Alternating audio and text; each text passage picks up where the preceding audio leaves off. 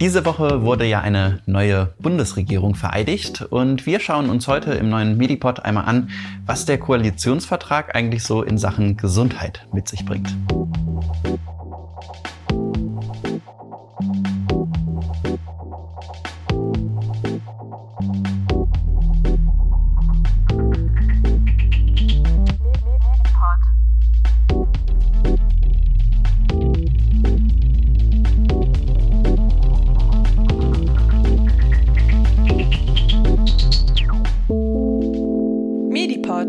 Podcast für Medizin.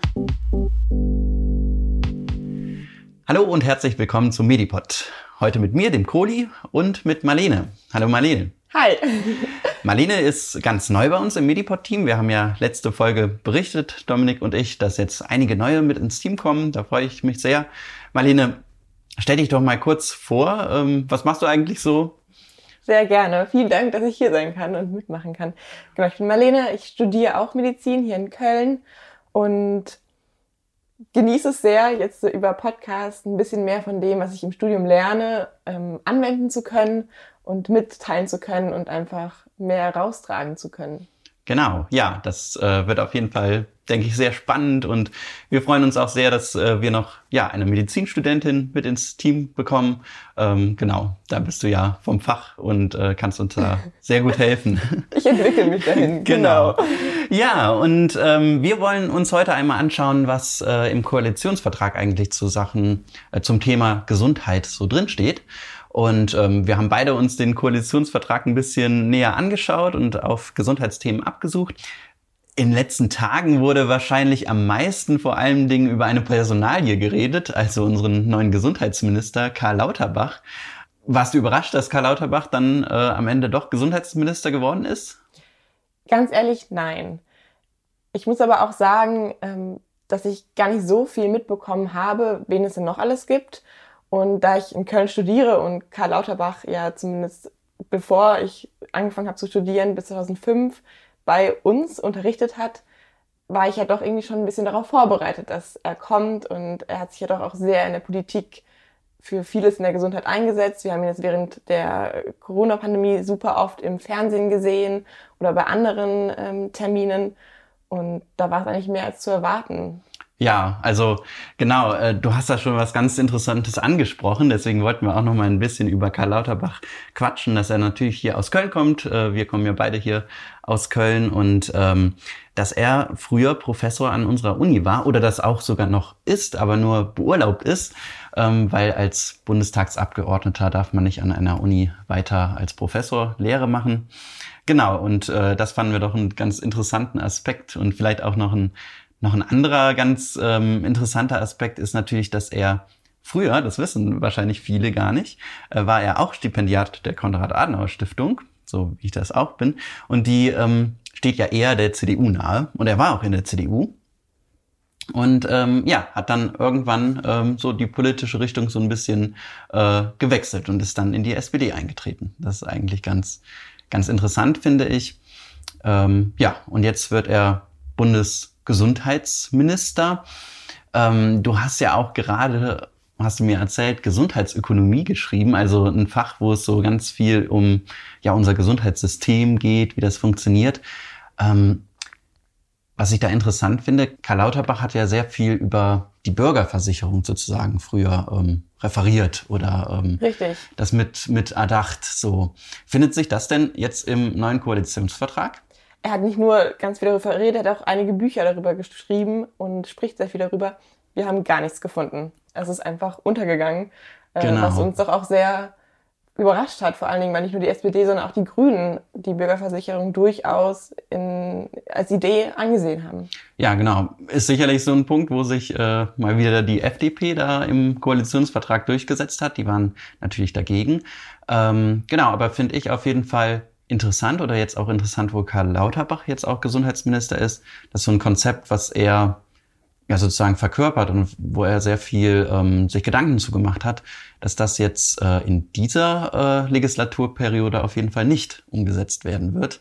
Überhaupt nicht. Genau. Sehen wir mal, wie er damit umgeht und was er dann noch irgendwie versucht, damit zu machen. Genau. Also kurz als Erklärung, Bürgerversicherung natürlich, die dies nicht kennen, das wäre eine Versicherung, wo alle in eine Versicherung einzahlen. Momentan haben wir ja eine gesetzliche Krankenversicherung für die meisten und eine private Krankenversicherung für ähm, gewisse Gruppen, die berechtigt sind, eine private zu haben oder genug Geld haben, eine private Krankenversicherung zu haben.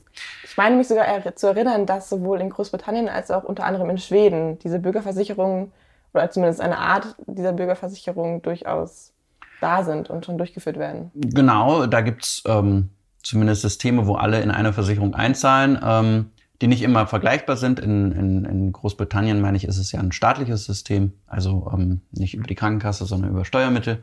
Aber genau, da gehen wir jetzt ja schon ins Detail. Ähm, genau, wir wollen uns heute ja vor allem Dingen anschauen, ähm, was denn im Koalitionsvertrag dran drin steht. Ähm, und ähm, ja, ein, ein Riesenthema ist sicherlich Corona. Also kommt das? Total. Kommt das vor? Es wäre ja auch ein Wunder gewesen, wenn wir es nicht drinne gehabt hätten, weil ähm, überall und über uns allen schwebt Corona und so auch im äh, Koalitionsvertrag. Es ist sogar ganz am Anfang direkt erwähnt, noch vor dem Klima und allem anderen steht Corona drinne und ähm, steht drinne, dass sich die KoalitionspartnerInnen zusammen gemeinsam gegen ähm, Corona stellen möchten und das möglichst Beste für alle BürgerInnen in Deutschland machen wollen. Also die Pandemie so schnell wie möglich ähm, über überwinden. Ähm, aber was, was ich auch fand, dass das steht über allem drüber, sicherlich.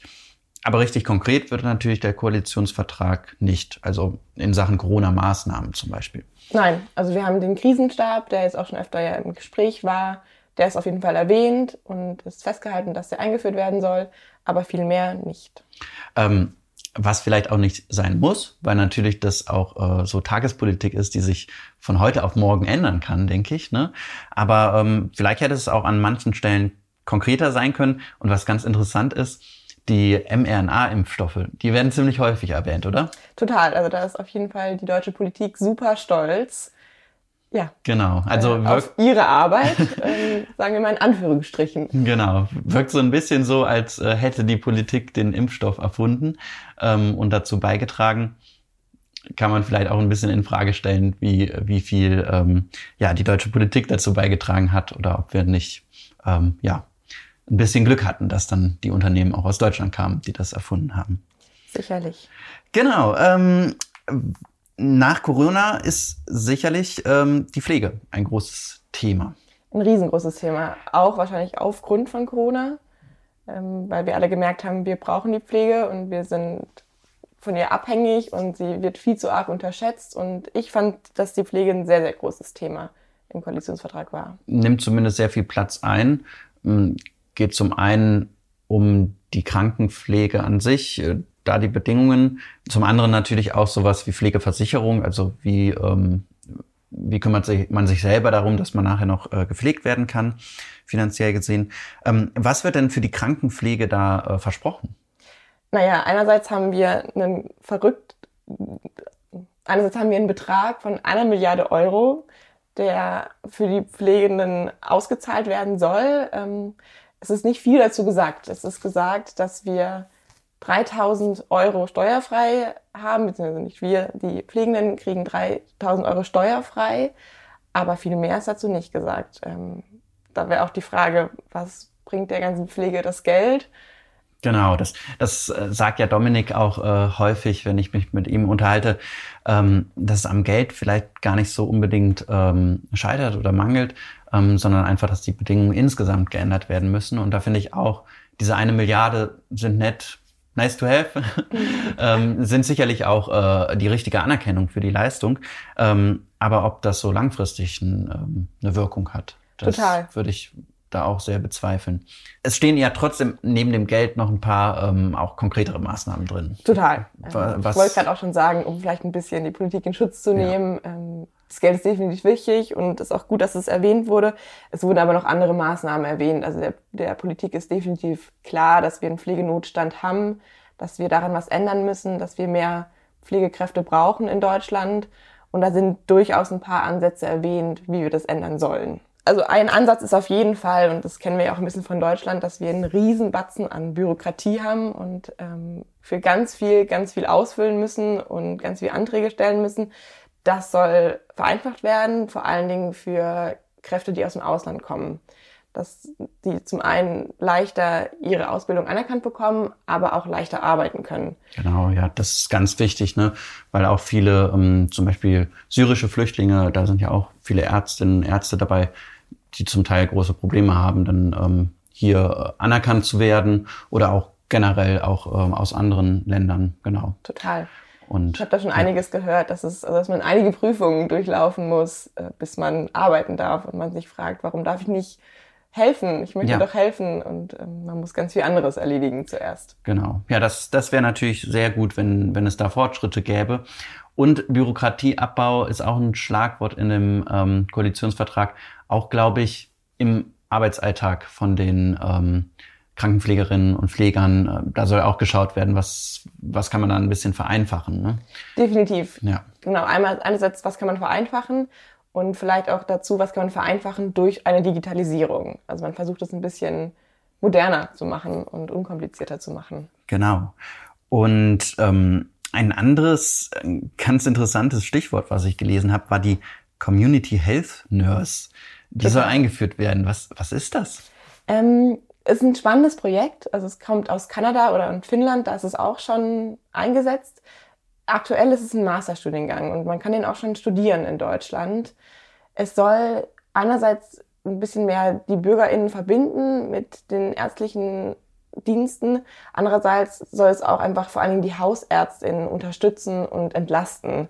So ein bisschen kann man sich das vorstellen, dass man nicht direkt in die Praxis geht, sondern erst die Nurse anruft und dort dann ein Erstgespräch oder auch in echt ein Erstgespräch mit dieser Nurse hat und die einen dann weiterleitet genau. zu den richtigen Ärzten. Ja, also das sind Krankenpflegerinnen, Krankenpfleger, die dann diese Weiterbildung gemacht haben, diesen Masterstudiengang und dann so ein bisschen so eine Managementfunktion, stelle ich mir das vor, genau. einnehmen, ne? Wahrscheinlich. Ja. Also zum einen Bürokratie, dass sie da ein bisschen was abnehmen und ein bisschen mehr äh, planen können, aber eben zum anderen auch geht es wirklich darum, dass sie die Menschen als erstes sehen und einschätzen, welche medizinische Fachkraft kann dir jetzt gerade am besten helfen.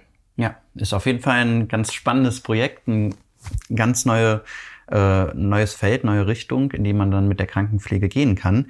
Und ein anderes Stichwort, was ich gelesen habe, war der, Gesundheitskiosk. Was, was kann ich mir darunter vorstellen? Spannend. Naja, was macht man sonst im Kiosk? Ähm, man äh, holt sich was, wenn man Lust Bier, hat. Genau, Zeitungen. Nicht so förderlich für die Gesundheit.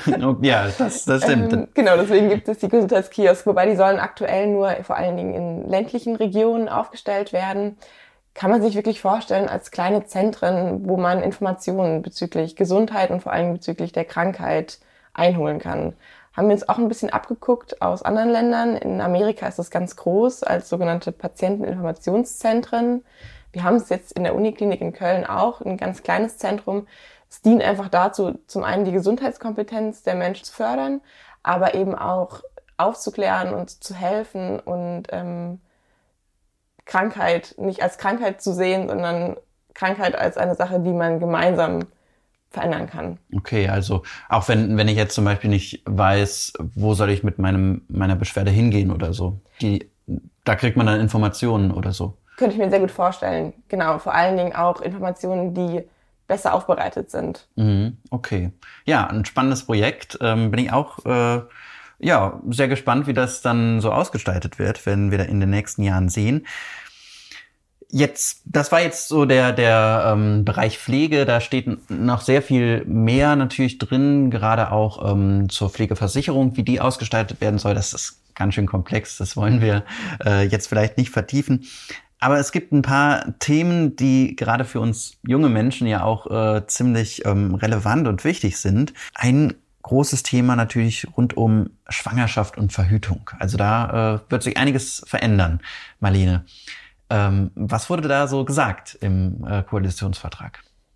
Theoretisch können wir sagen, wir sind in beide Richtungen bei der Schwangerschaft gegangen. Also zum einen in die Richtung Schwangerschaftsabbruch, aber zum anderen auch in die Schw Richtung Schwangerschaft ermöglichen und ja, Schwangerschaftswünsche unterstützen. Ich fange mal mit, der Schwanger dem Schwangerschaftsabbruch an. Der ist ja aktuell noch kostenpflichtig. Also man kann theoretisch die Beratung davor und auch die Vor- und Nachsorge vom Arzt oder von der Ärztin absetzen in der gesetzlichen Krankenkasse. Aber der Eingriff selbst, den muss man zahlen und der ist auch nicht ganz billig. Und es steht auf jeden Fall drin, dass da was geändert werden soll, dass da die Möglichkeiten da sein sollen, dass das übernommen wird und womöglich kostenfrei werden soll. Genau, zumindest, dass Sie das ähm, sehr wichtig finden, dass das zur Grundversorgung irgendwie gehört. Wir sind uns da so ein bisschen unsicher gewesen bei der Formulierung, ob Sie wirklich angehen wollen, dass das immer kostenfrei ist. Ne? Ähm, ich selber lese da vielleicht auch so ein bisschen raus, dass Sie auf jeden Fall ähm, verbessern wollen, dass das überall flächendeckend angeboten wird, weil es gibt ja in Deutschland Regionen, wo du keinen Schwangerschaftsabbruch machen kannst inzwischen, weil es einfach keine Ärzte mehr gibt, die das machen. Ähm, ich selber habe dieses kostenfrei ein bisschen überlesen ähm, und bin mir ein bisschen unsicher, ob da wirklich ähm, dann die Priorität der Politik äh, drauf liegt. Ähm, ist mal spannend zu beobachten, in welche Richtung das dann gehen wird. Ja, werden wir auf jeden Fall machen. Aber sicherlich liegt der Fokus auch darauf, dass das Angebot gestärkt werden soll, dass vor allen Dingen aber auch Frauen und junge Mädchen davor keine Angst haben sollen, einfach eine Beratung in Anspruch zu nehmen. Da wurden auch die sogenannten Gehsteigbelästigungen erwähnt ist auch jetzt ein Riesenthema, wir wollen mhm. nicht zu arg ausholen, aber die sollen unterbunden werden. Also einfach irgendwelche Belästigungen so vor Kliniken, vor Praxen, wo man sich informieren kann, die sollen verboten werden. Dass einfach das Recht, dass man sich informieren lassen kann und selbstbestimmt mit seinem Körper umgehen kann, gestärkt wird. Genau. Und ganz wichtig da natürlich auch, das haben bestimmt viele schon mitbekommen, dass dieser Paragraph 219a abgeschafft wird. Ähm, also Ärzte, Ärztinnen dürfen jetzt auch informieren darüber, dass äh, sie einen Schwangerschaftsabbruch machen und auch ein bisschen tiefergehend noch informieren. Das war ja bislang ähm, nicht möglich. Kann man sich eigentlich gar nicht vorstellen, dass es heutzutage nicht möglich ist, dass man sich mal irgendwo informieren darf oder genau. dass medizinisches ja. Personal informieren darf. Jetzt sollte es das wieder geben. Genau, das, das wurde so wie Werbung gesehen und es ja. gab dieses Werbeverbot, ja. Das soll auf jeden Fall jetzt abgeschafft werden. Jetzt haben wir viel über Schwangerschaftsabbruch geredet. Ähm, wie sieht es denn aus, äh, im Gegenteil, wenn ich Kinder bekommen möchte und, und wenn ich da Schwierigkeiten habe, Kinder zu bekommen? Ähm, da gibt's ja auch ein paar Passagen im Koalitionsvertrag. Was wird da äh, erzählt? Definitiv. Ähm, also auch Kinderlose oder Leute mit Kinderwünschen sollen viel mehr unterstützt werden. Und da gibt's natürlich die Möglichkeit der künstlichen Befruchtung, die ja sehr vielen von uns bekannt ist. Und aktuell ist es noch sehr schwer, man stößt auf sehr viel Kritik in der Gesellschaft, man muss mit sehr viel Diskriminierung umgehen und das soll einfach diskriminierungsfreier gestaltet werden. Vor allen Dingen soll auch die medizinische Indikation oder zum Beispiel der Familienstand oder die sexuelle Identität gar nicht mehr so wichtig sein oder beziehungsweise gar nicht mehr ausschlaggebend sein, dass man sich für Reproduktionsmedizin interessiert mhm. und diese auch benutzen möchte und anwenden soll das soll verbessert werden. Mega spannend. Und ähm, wie sieht das denn eigentlich finanziell aus? Also ähm, muss man das heutzutage selber bezahlen oder ähm, bezahlt das die Krankenkasse? Kommt ganz drauf an, wer du bist. Mhm. Weil wenn du zum Beispiel verheiratet bist, dann übernimmt es die Krankenkasse. Unverheiratete Paare haben da leider einfach Pech. Zumindest zum Teil übernimmt es die Krankenkasse, ne? Genau. nicht komplett. Ne? Ja, das und man muss auch erst einige verschiedene Zyklen oder andere Behandlungstherapien durchgemacht haben, bis die Krankenkasse dann übernimmt. Also es ist definitiv wieder ein sehr hoher Aufwand dabei und sehr viel Bürokratie und sicherlich auch sehr viel Schmerz und Energie. Ja, okay. Und das, das soll jetzt alles ein bisschen einfacher werden und man strebt sogar an, dass, äh, dass es irgendwann kostenfrei möglich sei. So steht es zumindest drin, genau, oder? Genau. Genau. Dann ein ganz interessante Passage. Manche haben es vielleicht schon gehört. Ähm, es soll ja auch drinstehen, dass irgendwie jetzt die Verhütungsmittel von der Krankenkasse übernommen werden können. Stimmt das so? Bekomme ich bald jedes Verhütungsmittel, so viele Kondome, wie ich möchte, äh, von der Krankenkasse? Naja, du hast schon richtig gesagt, können steht drinne. Also es ist nirgendwo definitiv reingeschrieben, dass die Krankenkasse das übernehmen muss, aber sie wollen es zumindest ermöglichen, dass die Krankenkasse das Verhütungsmittel bezahlt. Was definitiv drin steht, ist, dass Geringverdienende die Kosten erstattet bekommen. Okay, also dann wird es wahrscheinlich eher so sein, dass ähm, ja, geringverdienende Hartz-IV-Empfänger das in Zukunft häufiger übernommen kriegen, vor Dingen dann auch, wenn sie älter als 18 sind oder 21, wo man ja bis heute ähm, zumindest äh, als Frau die Pille ja bezahlt bekommt. Genau, bekommt man Ja. auch als nicht geringverdienende bezahlt. Genau, aber bis 21, da ist die Grenze. Total. Genau, ja. Und da wird es dann äh, sicherlich ähm, ja, neue Regelungen geben, dass das kostenfrei auch länger möglich ist oder lebenslang. Genau. Richtig. Du hast auch die Kondome erwähnt. Es ist leider nirgendwo festgeschrieben, was Verhütungsmittel genau sind oder welche Verhütungsmittel alle inkludiert sind. Genau, das wird noch spannend sein zu sehen. Also kann ich mir kaum vorstellen, dass jegliches Verhütungsmittel da mit gemeint ist. Da gibt es ja sehr, sehr Unterschiede und ähm, auch von den Kosten natürlich Unterschiede. Richtig. Was aber noch zu Verhütungsmittel drin steht, ist, dass die Forschung gefördert werden soll für Verhütungsmittel für alle Geschlechter. Das ist ein interessanter Punkt. Das äh, wird ja immer gefordert, dass es auch mal die Pille für den Mann geben Richtig. soll. Wollen wir auch mal irgendwann einen Medipod zu machen? Müssen wir uns mal genauer anschauen. Ähm, hört sich auf jeden Fall schon mal gut an, dass das da drin steht. Äh, meinst du, das hat dann am Ende, also wird es in vier Jahren die Pille für den Mann geben, dadurch sozusagen? Ähm, traurigerweise wahrscheinlich nicht. Also aktuell steht ja nur die Idee oder der Wunsch drinne, dass die Forschung gefördert werden soll, mehr auch nicht. Also es ist kein Ziel festgelegt, ähm, es sind keine konkreten Vorschläge gemacht, gar nichts. Okay, also ist ja schon mal gut, dass das Thema ein bisschen mehr Aufmerksamkeit und Anerkennung bekommt und auch gefördert werden soll. Ähm, wie viel Effekt das am, am Ende hat, äh, ist echt schwierig dann wahrscheinlich ähm, auszumachen. Bleiben wir mal gespannt, äh, wie Wir das da sehen. weitergeht. Ähm, ein, ein anderer Punkt, der mich wirklich überrascht hat, äh, sind die Konversionsbehandlungen. Ähm, dazu steht was im Koalitionsvertrag, und zwar, dass die ähm, jetzt vollständig verboten werden sollen. Und ich dachte eigentlich, die, die sind schon vollständig verboten. Ähm, also es gab ja ähm, 2019, glaube ich, äh, ein Gesetz dagegen. Ähm, wie sieht es denn jetzt aus? Sind die jetzt verboten oder nicht? Mir ging es genauso wie dir. Nein. Ähm, man hat nur die Grenze erhöht. Also das Gesetz hat von 2019 hat geändert, dass der Schutz von 16-Jährigen auf 18-Jährige erhöht wurde. Schutz bedeutet hier, dass wenn die Eltern die Personen dazu drängen oder auch fördern, die Therapie anzunehmen oder eine Therapie zu Hause machen, jetzt einfach dafür bestraft werden. Okay. Und also, dass man an unter 18-Jährigen nicht mehr diese Therapien machen darf, aber nach 18, da darf man das immer noch. Total. Ähm, es wird zwar dargestellt, dass die Personen dann freiwillig zu den Therapien gehen. Die Frage ist natürlich einfach hier, wie freiwillig ist die Person dann?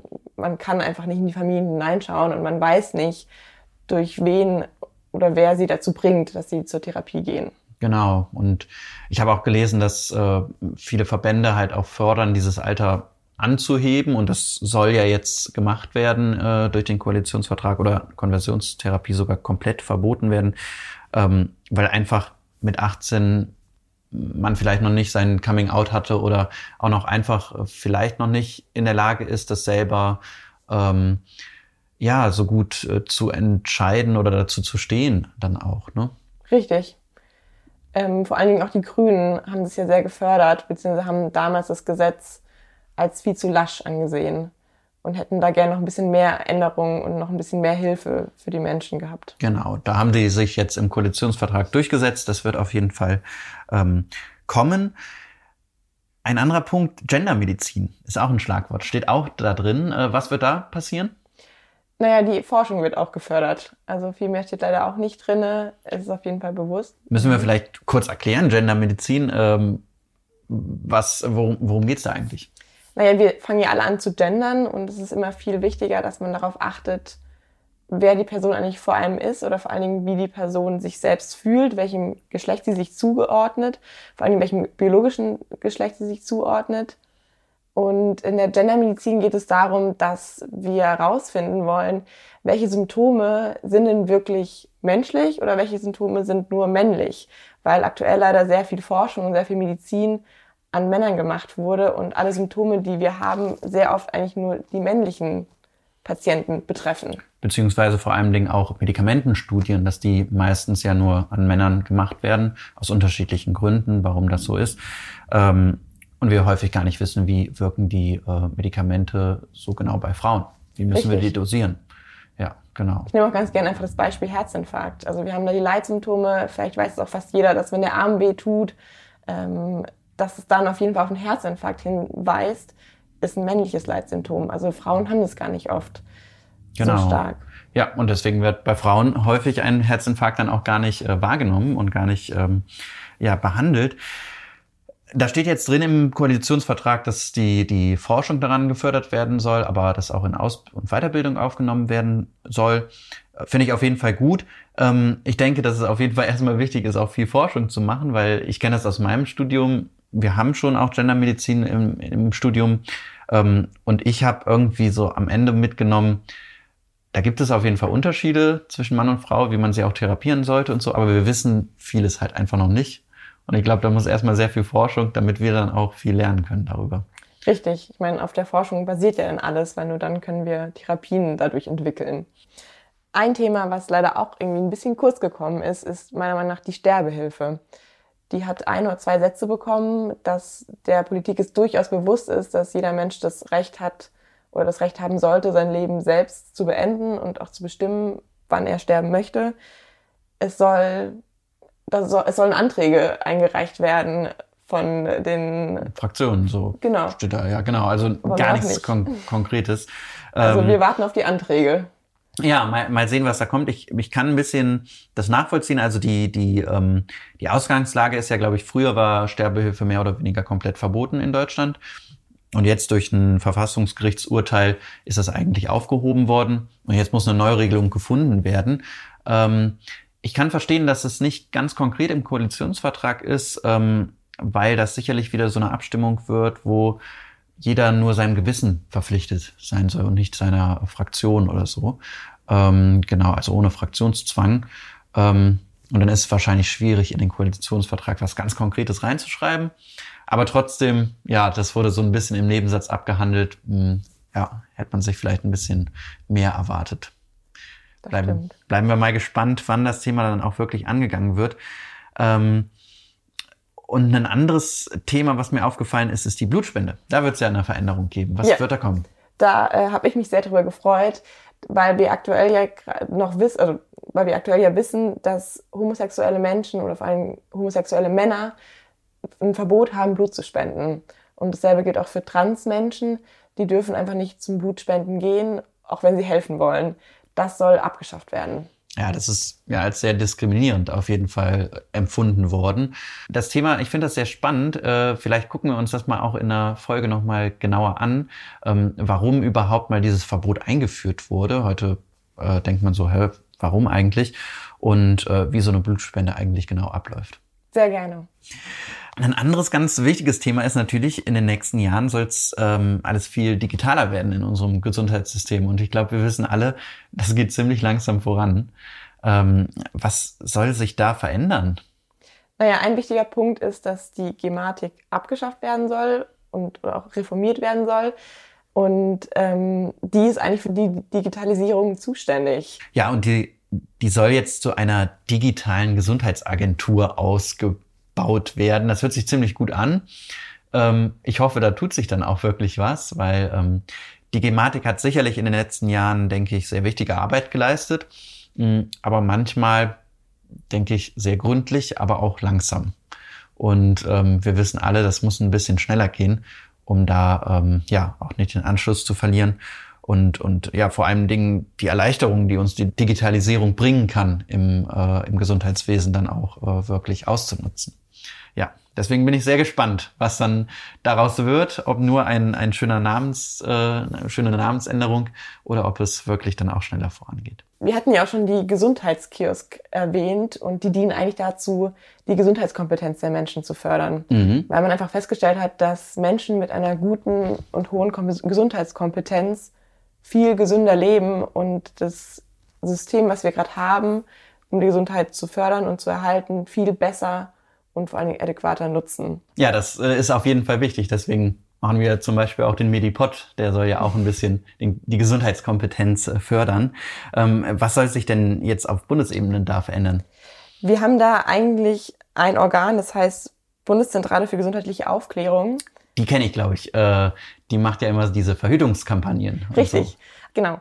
In der Corona-Pandemie ist sie irgendwie ein bisschen leise geworden und hat nicht so viel von sich hören lassen. Das fand ich auch verwunderlich. Ich hätte gedacht, dass äh, das auch eine Aufgabe der BZGA ist. Ähm, wissen wir jetzt nicht, ob das der Grund ist oder andere Gründe. Auf jeden Fall soll da was geändert werden. Was wird aus der BZGA werden? Die wird umbenannt, beziehungsweise geht in ein Bundesinstitut für öffentliche Gesundheit mit ein. Okay, und, und das wird sich dann noch umfassender um so Gesundheitskompetenzthemen kümmern. Genau, und vor allen Dingen soll es auch mit dem öffentlichen Gesundheitsamt fusionieren und mehr kooperieren. Okay, das ist äh, auf jeden Fall ein spannender Aspekt, was ich persönlich ganz äh, spannend fand, äh, es steht auch drin, dass Wissenschaftsjournalismus gefördert werden soll ähm, und äh, die Wissenschaftskommunikation, also die Vermittlung von Wissenschaft. Ähm, Finde ich auf jeden Fall gut, dass das Einfluss in den äh, Koalitionsvertrag gefunden hat. Ähm, genau. Definitiv auch wieder ein wichtiger Punkt, um unsere Gesundheitskompetenz zu fördern. Genau, also da soll es auf jeden Fall ähm, einige neue Anstöße geben. Nun wollen wir zum Schluss dieser Folge nochmal kurz blicken, was hat es eigentlich nicht in den Koalitionsvertrag geschafft. Und da ist uns vor allem Ding ein Thema aufgefallen, das wir auch hier im Medipod schon mal sehr, ähm, sehr ausführlich behandelt haben. Richtig, die Organspende. Genau. Also das hat mich auf jeden Fall enttäuscht. Ich weiß nicht, wie es dir da ging. Total. Ich hatte irgendwie auch ein bisschen mehr erwartet, weil das ja doch auch viel im Gespräch war mit den Organspendeausweisen und diversen Reformen und was man machen wollte. Aber wir konnten einfach gar nichts finden. Genau, es, es wird einfach gar nicht erwähnt und ähm, ich persönlich bin da wirklich ähm, ja auch enttäuscht. Ähm, auch von der letzten Zeit enttäuscht. Natürlich hat uns Corona irgendwie die letzten zwei Jahre nur beschäftigt. Aber wenn wir uns mal zurückerinnern, war die Abstimmung über das Organspendegesetz, also ob wir da eine andere Lösung finden sollen. Es ging ja damals darum, ähm, dass nicht wie heute jeder einen Ausweis ausfüllt und dann ist er Organspender oder nicht, sondern dass von Anfang an die Widerspruchslösung gelten könnte, also dass man von Anfang an Organspender ist, aber aktiv widersprechen muss und sagen muss, nee, ich möchte nicht Organe spenden, weil wir einfach so wenige Organspender haben. Ähm, viel weniger als andere Länder. Und das ist ja im Januar 2020, also kurz vor Corona, abgelehnt worden. Und stattdessen ähm, hatten damals die Parlamentarier, die das abgelehnt haben, gesagt, wir machen alles, dass die Leute mehr informiert werden, jedes Mal beim Hausarzt gefragt werden, gut informiert werden. Und ehrlich gesagt, also äh, ich habe bislang davon noch überhaupt nichts mitbekommen. Hast du beim, bist du beim Hausarzt oder von deiner Krankenkasse angeschrieben worden? Nicht leider Nein. nicht. Und das Verrückte ist ja auch, dass Annalena Baerbock da eigentlich sehr führend war und das eigentlich sehr viel verändern wollte. Genau, also die war damals so ein bisschen die Wortführerin derer, die ähm, sich dafür eingesetzt haben, das äh, nicht über die Widerspruchslösung zu regeln, sondern über so eine ähm, Lösung, dass man die Leute regelmäßig fragt und ein zentrales Register auch führt, wer jetzt äh, Organspender werden will oder nicht. Und ehrlich gesagt, bislang habe ich davon nichts mitbekommen und es steht auch nicht im Koalitionsvertrag. Dementsprechend habe ich das Gefühl, das Thema ist hinten runtergefallen. Und das finde ich sehr enttäuschend. Total. Leider unter Corona echt verloren gegangen. Genau. Ja, das äh, war unsere, unsere kleine Zusammenfassung zum Koalitionsvertrag. Es gibt natürlich noch einige Themen mehr, die da drin stehen. Und ähm, wir haben uns jetzt einfach äh, mal die interessantesten, wie wir fanden, herausgepickt. Wir hoffen, wir konnten euch ein bisschen einen Einblick geben. Und ähm, wenn da jetzt noch irgendwie Fragen sind, dann schreibt uns gerne. Ähm, bei uns sind auch noch ein paar Fragen offen geblieben, muss ich auch ganz ehrlich äh, zugeben. Ich meine, wir sind ja auch nicht auf jedem Gebiet jetzt Experten oder Expertin. Ähm, und ja, vielleicht können wir einfach mit euch auch ins Gespräch kommen und ein bisschen ähm, über die einzelnen Punkte sprechen. Sehr gerne. Es macht ja auch vor allen Dingen Spaß, ein bisschen kritischer das Ganze zu betrachten und einfach mal zu schauen, was sagen die da wirklich und bringt es uns so viel weiter. Genau. Und all diese Punkte, die wir jetzt auch angesprochen haben und äh, noch andere Aspekte zum Koalitionsvertrag werden wir in den nächsten Tagen dann auch auf mediclips.official, unserem Instagram-Kanal, ähm, ja, nochmal ein bisschen erklären, nochmal ein paar Postings dazu machen, Stories und äh, schaut da gern mal rein. Ähm, und dann ähm, ja, vielen Dank dir, Marlene, heute auch für deine erste Folge hier mit uns im Team. Ich freue mich sehr, dass unser Team jetzt Verstärkung bekommt. Und ähm, wir bereiten ja auch schon nächste Themen und Folgen vor, haben da viele Ideen, Wenn ihr noch ein paar Themen habt, äh, Themenwünsche, dann schreibt uns auch gerne an medipod.lukas-kohlenbach.de oder per Instagram.